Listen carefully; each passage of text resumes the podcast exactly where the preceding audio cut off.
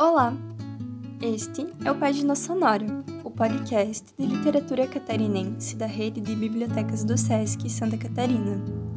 Eu sou Marina Gelovati, do SESC Mafra, e hoje vou ler um trecho do livro O Grande Anicatô, de Marina Maria Medeiros, publicado em 2011 por edição da autora. Isso se passou muitas luas e invernos atrás no tempo onde o Oeste ainda era selvagem.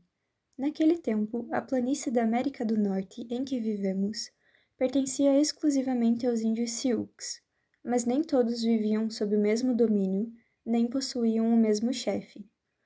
Muitos recuavam dentro do próprio território para fugir ao cerco militar. Fugiam do homem branco, mas se viam às voltas com tribos rivais guerreando entre si. A mais ferrenha delas se chamava Crow.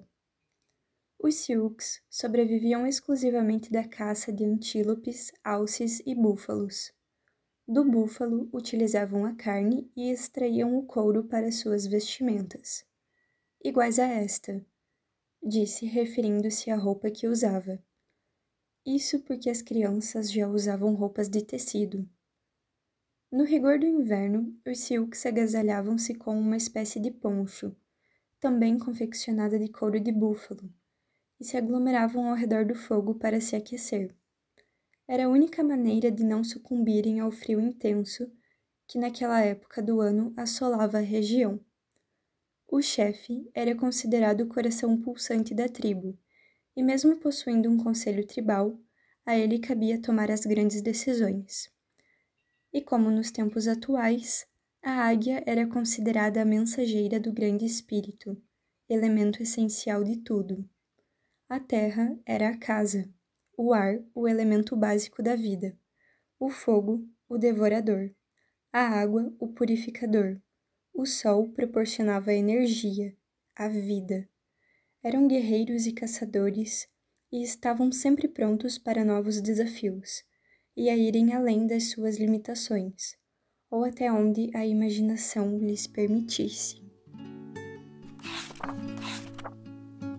Marina Maria Medeiros nasceu na cidade de 3 de Maio, Rio Grande do Sul. Viveu até a juventude em Santo Ângelo, também Rio Grande do Sul. Em 1979, mudou-se para Mafra, Santa Catarina, onde reside atualmente. Ela já escreveu sete romances, 17 obras infanto-juvenis e cinco com temática histórica, somando ao todo 29 livros. Além disso, possui em sua autoria músicas, poesias, peças de teatro e 19 clipes no YouTube. Seu próximo livro a ser lançado chama-se Crônicas da Floresta Encantada e é destinado ao público infanto-juvenil.